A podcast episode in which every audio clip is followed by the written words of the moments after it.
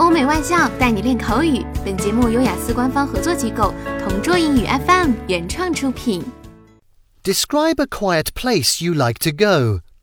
You should say where it is, how you knew it, how often you go there, what you do there, and explain how you feel about the place. I am the type of person who loves to be alone in tranquil places, so I have a variety of options. but today I have chosen to talk about an old treehouse which is just located a stone's throw away from my home. When I was a kid, my bosom friends and I used to hang out in this place, but we all live in different cities now, and I am the only one left in our hometown. I normally visit this old treehouse once a week because it has a serene atmosphere that can help me clear my mind and recharge my batteries.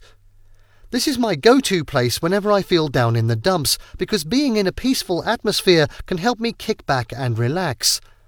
More often than not, I paint some pictures in this spot and I enjoy soft music on my phone while hearing the birds chirping clearly. At the same time, this is where I would tackle all of my academic tasks since I can see the green trees and enjoy the fresh air after a long day's work. I can find solitude in this place, being away from the hustle and bustle of the concrete jungle I live in.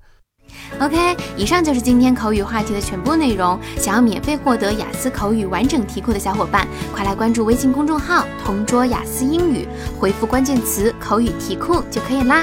同桌祝你早日涂鸦成功！